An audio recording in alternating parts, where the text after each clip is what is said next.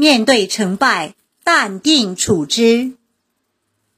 譬如行路的人早已撅跌起来便走，不要欺人做那不曾跌倒的样子出来。辉煌与低谷，成功与失败，都只是人生的一段旅程。今天的辉煌不代表日后的成功，今天的成功也不能代表日后的低谷。正是这一段段不同的旅程，才成就了此时此刻的我们，塑造着以后的我们。然而，在低谷和辉煌、失败和成功转化的过程中，每个人的人生航线都会发生转折，而每一个转折都需要我们从容面对、淡然处之。勇敢继续下一段旅程。贬谪龙场是王阳明人生的一重大转折。他没有逃避，也没有自暴自弃，而是思考佛、儒、道思想，与艰难的生命波涛中寻找立身之本。他针对程朱理学越来越脱离人的生命而知识化、外在化的倾向。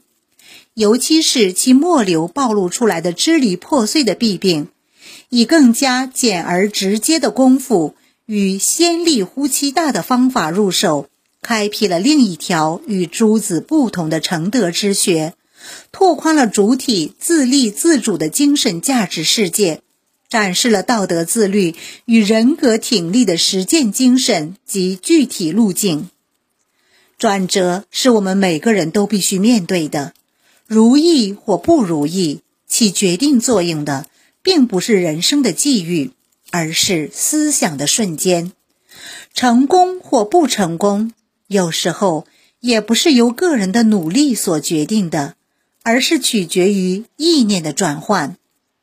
当生活与感情皆陷入泥潭，倘若连迈出下一段旅程的勇气都没有了。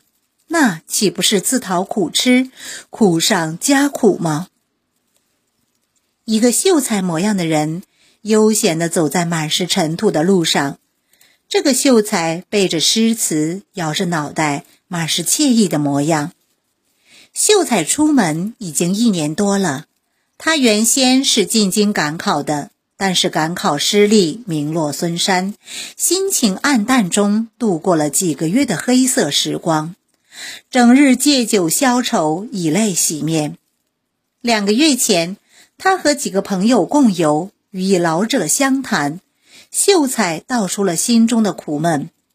老人听后说道：“昨天早上与你说话的第一个人是谁？”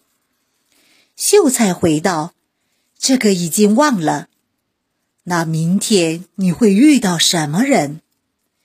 这个我哪里知道？明天还没有来。此时此刻，你面前有谁？秀才愣了一下，说：“我面前当然是您呐。”老人轻轻点头道：“昨天之事已忘却，明日之事尚未来，能把握的唯在此刻。”你又何必对过去之事耿耿于怀？因为明天不可知，昨日已过去，不如放下挂念，平淡处之。你并没有失去什么，不过是重新开始。秀才瞪大双眼，等着老人继续说下去。他似乎听懂了老人话中的意思。老人说道。既然又是新的开始，又何来执着于以前？如潺潺溪水，偶被沙石所阻，但其终究万里波涛始于点滴。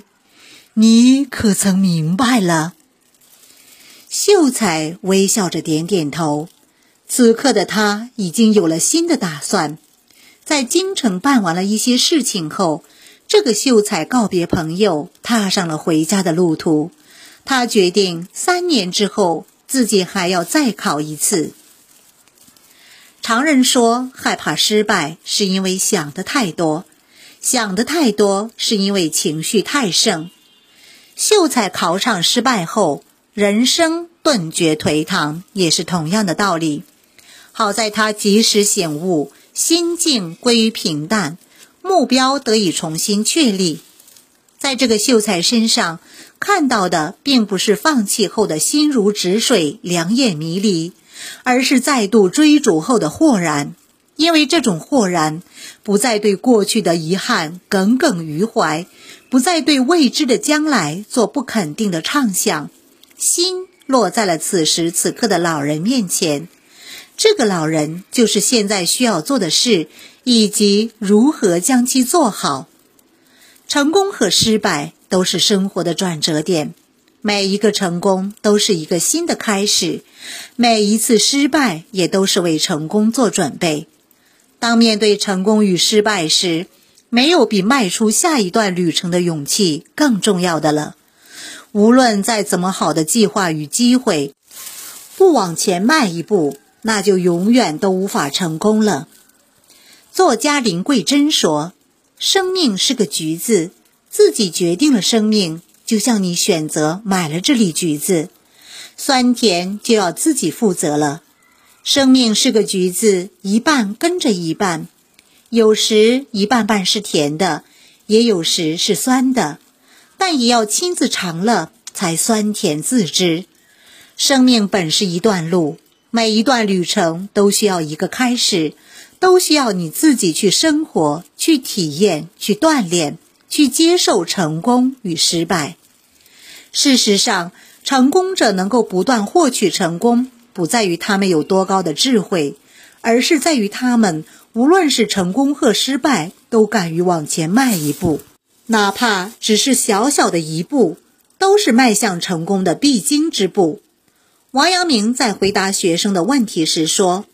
走路摔跤是正常的，跌倒了便要起来继续走，不要做出一副从来没有跌倒过的样子，也不要站在原地不敢动。在人生的过程中，可以累积小冒险、小失败、小挫折、小成功、小胜利。唯有小小的尝试，你才能让自己找到目标，找到方法。